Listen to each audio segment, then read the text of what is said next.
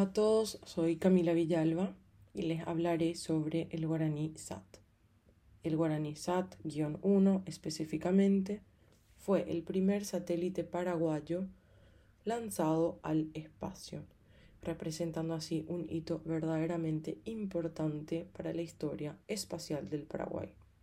El nombre guaraní SAT-1 está compuesto por guaraní como la cultura guaraní, SAT por satélite y uno porque fue el primero.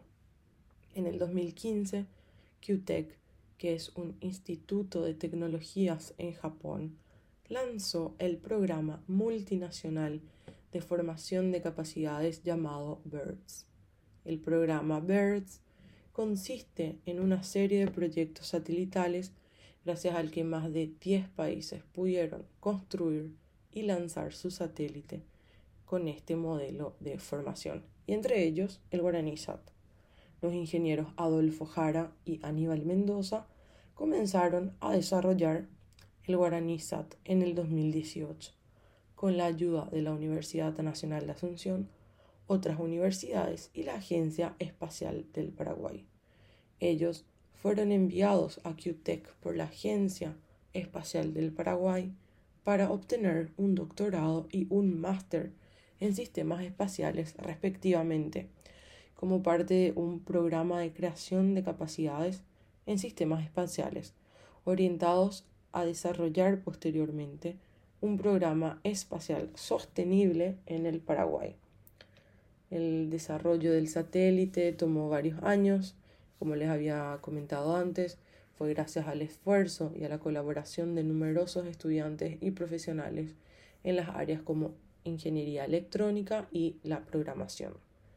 El Guaraní SAT fue lanzado el 14 de marzo del 2021 utilizando un cohete Falcon 9 y fue lanzado desde la Estación Espacial Internacional en los Estados Unidos. La misión del satélite paraguayo fue definida por el equipo de investigadores encargados de su desarrollo. En ese entonces ya existía un problema de la salud pública que había llamado la atención de la sociedad científica del Paraguay, la endemia causada por el mal de Chagas en el Chaco paraguayo.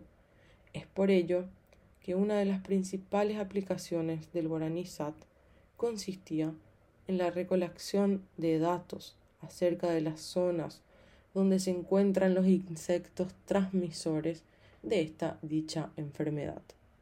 El guaranizat podría brindar capacidades de comunicación y recolección de datos desde el espacio, lo que permitiría diversas aplicaciones en áreas como la educación, la meteorología, la monitorización ambiental.